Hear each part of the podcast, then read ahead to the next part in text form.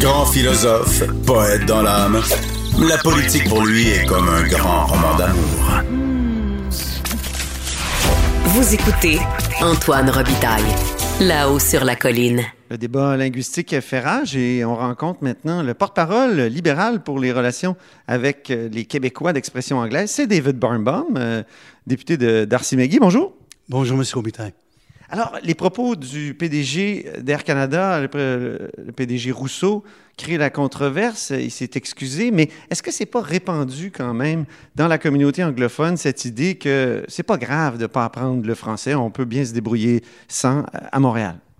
Dans un premier temps, il faut déplorer les constats de Michael Rousseau. On ne parle pas de euh, d'une chef d'une usine à Wichita dans le Kansas. Là, on parle du PDG d'Air Canada de euh, se prononcer uniquement en anglais à Montréal et d'avoir l'effronterie de dire que oh I'm pretty busy, je suis trop occupé, j'ai pas pris le soin d'apprendre le français euh, depuis mes 14 ans ici au Québec, c'est absolument aberrant et qu'on se rappelle que c'est pas une petite chose auxiliaire pour le PDG d'une compagnie aérienne qui a la responsabilité de pan-canadien. Et ces commentaires, ainsi je me permets de le dire, que ces excuses suggèrent que, bon, oups, il y a une petite chose qui aurait pu offenser quelques-uns. Ça nous ont, euh, ont tous offensés parce que c'est inacceptable. Mais il a dit le mot testament. Euh, il dit, c'est comme, euh, hein, pour parler de Montréal, c'est a testament in, in Montreal. C'est comme, évidemment, c'est pas le sens français de testament, mais ça, ça a le sens de, ah, c'est formidable, dans le fond, que ça puisse être possible à Montréal. Et peut-être que même c'est un signe d'ouverture. Et, et, et, ça, j'ai l'impression que euh, la communauté anglophone prend parfois la question de la diversité euh, pour mieux défendre sa position dominante à Montréal. C'est mon impression. Euh, euh, pas sûr. Premièrement, une autre fois, une telle lecture de notre métropole, notre grande métropole au Québec, est en quelque part aberrant, naïf si on veut lui imputer de la bonne foi, mais inacceptable pour quelqu'un qui compte son rôle. Écoutez, est-ce que moi aussi, est-ce qu'on peut tous se réjouir que le Montréal est une ville francophone sur le plan international, ou ça se passe dans les autres langues aussi, ça c'est d'autres choses. Ça c'est d'autres choses. Mais de ne pas reconnaître ce qui n'a pas reconnu les réalités de Montréal, où la langue officielle est le français, est pas acceptable. Et je le dis en toute euh, connaissance de cause, comme Québécois euh, et fier de l'être, euh, d'expression anglaise. Comme porte-parole, justement, souvent des anglophones ici au Québec, vous êtes amené à vous inquiéter, à vous à dire ah, on n'a pas assez de services, on, on, veut nous les enlever. Là, avec la loi 96, vous dites on slams the door on Anglo services. Euh, mais quelqu'un qui, comme M. Rousseau, qui a vécu 14 ans en anglais sans même se poser la question s'il devait apprendre le français, est-ce que ça démontre pas que c'est vraiment pas euh, risqué pour un anglophone de vivre à Montréal, que on a tous les services? Euh, notre opposition libérale, ma chef Dominique Anglade ainsi que moi, nous nous, donnons l'obligation, comme j'ose croire un premier ministre du Québec ferait, de parler au nom des Québécois et Québécoises de toute origine, dont un million de Québécois, Québécoises d'expression anglaise, qui ont exprimé de façon assez claire leur préoccupation avec plusieurs aspects du projet de loi 96 devant nous. Là, euh, en, donnant voix, en posant des questions dans ce sens-là, je, refuse de euh, et vous ne le faites pas, mais de, de m'aligner avec Michael Rousseau et sa façon de voir notre Québec. Là, je parle d'une obligation qu'on assume, nous, fièrement, de de nous assurer que la façon de faire rayonner notre langue française, notre langue officielle au Québec, est conforme avec les, exigences très importantes de trouver une façon de vivre ensemble en le faisant avec les Québécois, Québécoises de toute origine. C'est faisable. Mais vous dites slams the door. Il y en a d'autres, évidemment, qui vont bien plus loin. Anne-France Goldwater qui dit hein, euh, euh, que le projet de loi 96 créerait une sorte de Gestapo euh, du français. C'est épouvantable. Et donc, est-ce qu'il n'y a pas une responsabilité des porte-paroles de la communauté de dire aux gens, vous n'êtes pas en danger. Pourquoi toujours on a l'impression que vous, vous, fomentez la peur, vous, fomentez la peur à l'égard de la majorité francophone? Euh, je vous avoue, euh, ça me surprend euh, euh, de constater mes implications, nos, implications de cette façon-là.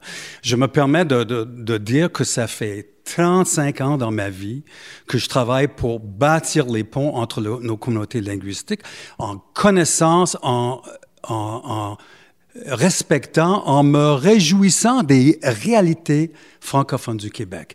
Alors, si, si on se pose des questions euh, sur certains aspects de ce projet de loi, si on le fait en sachant qu'il y a un, un consensus auprès des Québécois de toute origine, euh, mais, mais, surtout des Québécois de langue anglaise qui habitent au, Gaspésie ou euh, en canton de l'Est à Montréal. Un consensus qu'il y a des choses qui les font sentir écartés de notre équation de vivre ensemble au Québec, qu'on donne voix à ces, inquiétudes. C'est normal. Et j'aurais cru que Simon Joland Barrette, un premier ministre Legault qui se donne la responsabilité des relations avec la communauté d'expression anglaise, serait un petit peu à l'écoute aussi. Vous trouvez que la, la notion de communauté historique est trop restrictive? J'ai lu votre communauté, votre communiqué hier qui est paru euh, de façon un, peu euh, curieuse en même temps que le, scandale était créé par les propos de M. Rousseau. Donc, euh, vous, dites que la communauté historique anglophone, c'est pas une, bonne manière de, décrire la communauté? Oui, justement, et, je vous suis, M. Robitaille. Peut-être aujourd'hui, ça, ça perd un petit peu son contexte, mais on parle d'une chose assez important. Pardon. Le Premier ministre a utilisé ces mots anglophones historiques en connaissance de cause parce qu'il s'est précisé devant les journalistes le lendemain. Et ce qu'il a précisé, c'était afin de recevoir des services. Le critère qu'il met en, en, place dans son esprit, c'est qu'il faut être éligible ou il faut, il aurait fallu être éligible à, à l'école anglaise au Québec. Est-ce qu'on peut s'entendre que M. Legault, dans un premier temps, est en désaccord avec M. Legault, l'ancien ministre de la Santé et des Services sociaux au Québec, est en désaccord avec Lucien Bouchard, Bernard Landry, Jacques Parizeau, pour pas dire Robert Bourassa, euh, Jean Charest, Philippe Couillard et euh, Daniel Johnson, depuis 35 ans, tel que prescrit dans la Charte de la langue française, ainsi que la loi sur les services de santé et services sociaux, il y a des services identifiés et désignés en anglais pour les Québécois et Québécoises d'expression anglaise. Aucun critère qu'il aurait fallu un test pour dire s'ils étaient éligibles à l'école anglaise. Et j'insiste sur une clarification. Est-ce qu'on peut se comprendre qu'on parle des Québécois d'expression anglaise? Je ne suis pas en train de nouveaux euh, euh, arrivants de Chili, de, de Bangladesh, euh, du Maroc, de n'importe où, qui a légitimement l'obligation de, se préparer pour recevoir des services en français. Là, je parle des gens issus et qui font part de la communauté d'expression anglaise, qui ont été toujours reconnus pour de tels services. Monsieur Legault, contrairement à Jacques Parizeau et autres, dit le contraire cette semaine. Autrement dit, vous avez l'impression qu'un citoyen britannique ou un citoyen américain anglophone qui immigrerait au Québec euh, n'aurait plus droit à des services dans sa langue? Ça me semble un peu étonnant. S'il va au Jewish, là, je veux dire... Euh, mais je, mais je vous invite de poser la question au Premier ministre. Je vous invite de poser la question au Premier ministre qui vient cette semaine de chercher l'opportunité de clarifier ces mots anglophones historiques. C'est ces précisions qui nous euh, préoccupent. Alors, on va voir. Je, je formule une question là-dessus, pas un constat officiel, mais c'est une question réelle. Mais on sait que 53% seulement des immigrants au Québec euh, sont transférés dans la communauté francophone euh, majoritaire. 53 seulement c'est peu. Euh, et, donc, il faut trouver des manières d'encourager euh, les immigrants à, se, joindre à la majorité francophone. Est-ce que c'est pas normal que, que, le gouvernement du Québec, quel qu'il soit, cherche à, faire ça pour, pour, pour durer, quoi? Pour 53 c'est pas assez, là? Non, c'est pas assez et c'est tout à fait normal. Mais ce gouvernement, et surtout euh, Simon Jean Lambarette, a une habitude euh, très développée de construire des épouvantails pour ensuite les démolir. Vous n'aurez jamais eu euh, entendre de ma voix, ni de ma formation, de notre opposition libérale, l'idée que ce n'est pas préoccupant, qu'il n'y a pas euh, qu'on n'est pas rendu où il faut se rendre en termes de l'intégration, l'accueil des immigrants et leur intégration en français dans leur vie publique au Québec. Y a Donc, vous allez voter pour la loi 96. Vous, avez, vous allez voter pour la loi 96.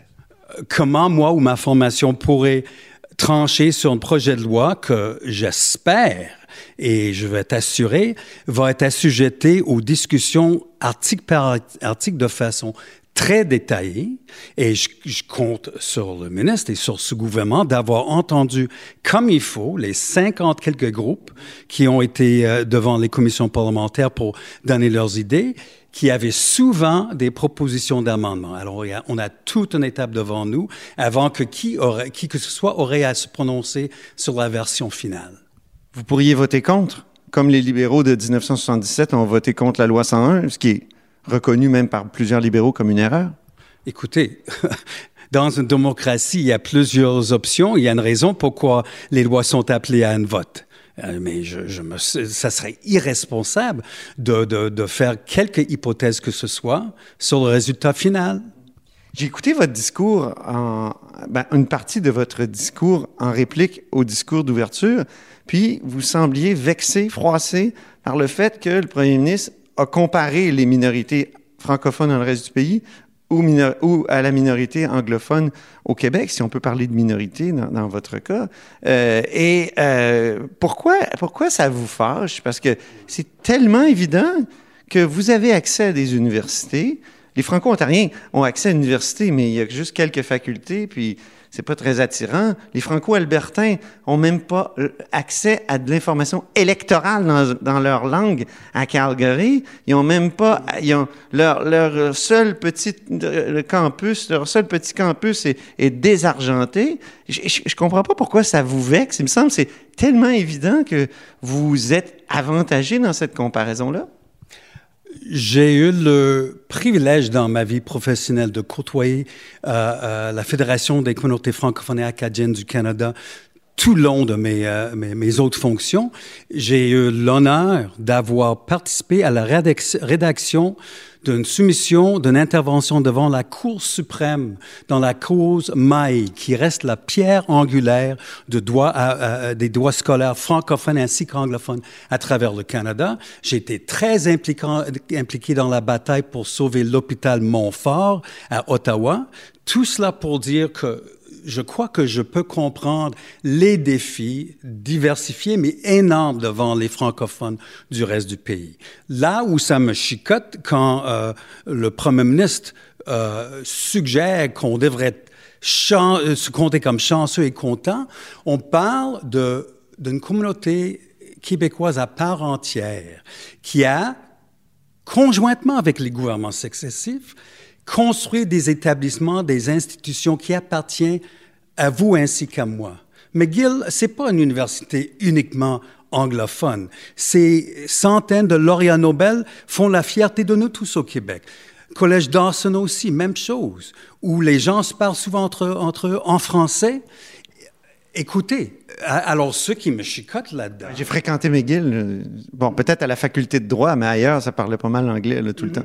Oui, c'est sûr qu'il serait attaché à la communauté de langue anglaise. La chose que je dis qui me chicote dans ces commentaires-là, c'est de suggérer qu'en toute légitimité, on n'a pas le droit de nous plaignent comme euh, minorité linguistique. C'est normal de se revendiquer pour des choses qu'on a besoin. J'ai jamais dit que ah, on est comme on, on dit qu'on est des citoyens de deuxième classe et tout ça. Voyons donc. Mais on entend, on entend toujours ça dans, votre communauté, là. Euh, des, propos comme ceux-là. On, utilise les catégories qui viennent des minorités vraiment euh, méprisées et de, de, seconde zone ailleurs. On, dirait qu'on l'importe beaucoup dans le discours des communautés anglophones au Québec. Euh, y a-t-il des Québécois d'expression anglaise qui sont pas à l'aise avec nos réalités légitimes au Québec, c'est-à-dire que le, français est la, langue officielle? Il y en a, il y en a. Y a-t-il des francophones québécois de souche qui sont un petit peu méprisants envers euh, les, Québécois d'expression anglaise? J'imagine, j'imagine qu'il y en a. Mais si notre formation libérale se donne la tâche le double tâche de sauvegarder et promouvoir et faire régner le français, mais en même temps de trouver des façons de le faire qui sont inclusives, euh, positives et constructives. Tout à fait. Euh, Est-ce qu'il y a un privilège anglophone au Québec? Il y a des gens qui disent ça là, ces temps-ci. Privilège dans quel sens? Je ne sais pas si je suis le, le, le sens de votre question. Privilège j'ai traduit un livre d'un spécialiste du multiculturalisme, Will Kimlicka, euh, de l'anglais au français. Et Will Kimlicka, euh, il conclut que, par exemple, la loi sur les langues officielles fédérales a eu pour résultat surtout de faire en sorte que les anglophones au Québec euh, puissent vivre ici comme anglophones et que ça n'a pas vraiment aidé le français dans le reste du Canada. Euh, J'étais frappé parce que Will Kimlicka est loin d'être un, un militant, un expert du multiculturalisme. Donc, euh, c'est un, peu, ça mon propos. Est-ce qu'il n'y a pas une sorte de privilège? Euh, vous parlez la langue dominante du continent et maintenant du monde, la langue de TikTok, la langue de, Netflix, euh, et, ça devient, je veux dire, le monde devient une espèce de classe d'immersion en anglais de toute manière. Monsieur, monsieur est-ce que je peux me permettre une distinction? Ben, on est là pour ça. Oui, justement, de moi, je vais me permettre de m'exprimer ainsi. Je crois que quand moi je me trouve à Toronto, que j'adore comme ville, je me trouve presque autant à l'étranger qu'un Québécois de langue française de, de Chicoutimi. Je le dis parce que je ne parle pas, et quand on parle des préoccupations de la communauté d'expression anglaise, c'est des choses très terre à terre en ce qui concerne leurs leur, leur, et leur capacité de, de, vivre pleinement au Québec. Je ne parle pas de la réalité qu'on partage une langue qui est la lingua franca du monde et qui est répandue partout en Amérique du Nord. Ça n'écarte pas, ça n'écarte pas les préoccupations de cette communauté en ce qui a trait au projet de loi devant nous. On veut continuer à être des, des, Québécois, Québécoises à part entière. Et on a certaines revendications qui font écho dans les questionnements actuels de, ma formation politique et je trouve ça tout à fait normal. C'est là où je parle des épouvantails, de poser de quel... C'est vous, on pourrait dire que c'est vous qui, qui faites des épouvantails. On sait très bien que quelqu'un qui appelle à l'hôpital qui dit Je me suis coupé un doigt, I cut my, my, my, finger. Est-ce qu'il va se faire dire Ah, on vous répond pas parce que vous parlez pas français? On sait très bien que c'est pas possible, que c'est pas comme ça que ça se passe. Mais, Monsieur Robitaille, premièrement, j'ai vu presque chaque jour de ma vie la bonne foi, la chaleur, le, les, euh, les, façons de vivre ensemble de nous tous ici au Québec. Et c'est une des raisons pourquoi j'adore vivre ici. Je suis fier d'être né ici. Mais c'est comme un mariage. On signe souvent un contrat quand même de, de mettre les choses au clair dans la loi afin d'assurer que certains services identifiés et désignés en région surtout, mais à Montréal aussi, soient disponibles en français. Et le premier ministre, en anglais, m'excuse, en anglais aussi, aussi qu'en français. Le premier ministre nous invite à nous poser des questions sur ces lois-là, avec ses commentaires la semaine passée et avec le projet de loi 96 tel que rédigé actuellement. C'est un bon mot de la fin, même si on aimerait continuer de discuter. Merci beaucoup, David Birnbaum. C'est un plaisir de vous rencontrer ici dans votre bureau au Parlement. Pareillement, merci beaucoup. Et c'est ainsi que se termine La haut sur la colline. Merci beaucoup d'avoir été des nôtres. N'hésitez surtout pas à diffuser vos segments préférés sur vos réseaux. Ça, c'est la fonction partage. Et je vous dis à demain.